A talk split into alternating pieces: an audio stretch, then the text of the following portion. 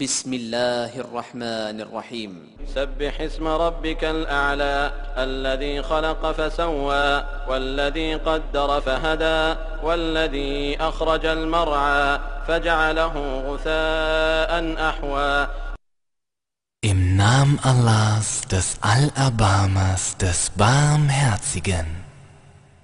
Preise den Namen deines höchsten Herrn, der erschafft und dann zurechtformt, und der das Maß festsetzt und dann recht leitet, und der die Weide hervorbringt und sie dann zu dunkelbrauner Spreu macht.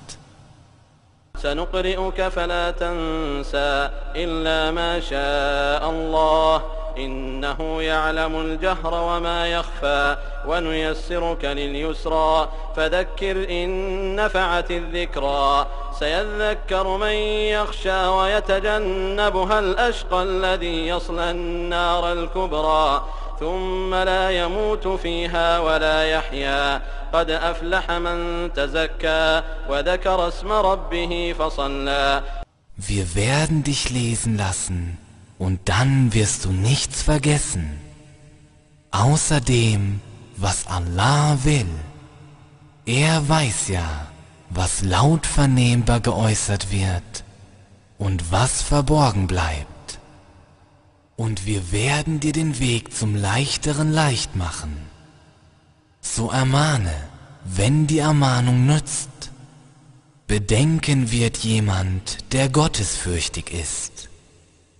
Meiden aber wird es der Unseligste, der dem größten Höllenfeuer ausgesetzt sein wird. Darin wird er hierauf weder sterben noch leben.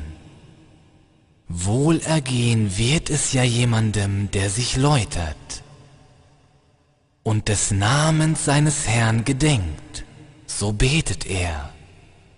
بل تؤثرون الحياة الدنيا والآخرة خير وأبقى إن هذا لفي الصحف الأولى صحف إبراهيم وموسى Nein, vielmehr zieht ihr das diesseitige Leben vor, während das Jenseits besser und beständiger ist.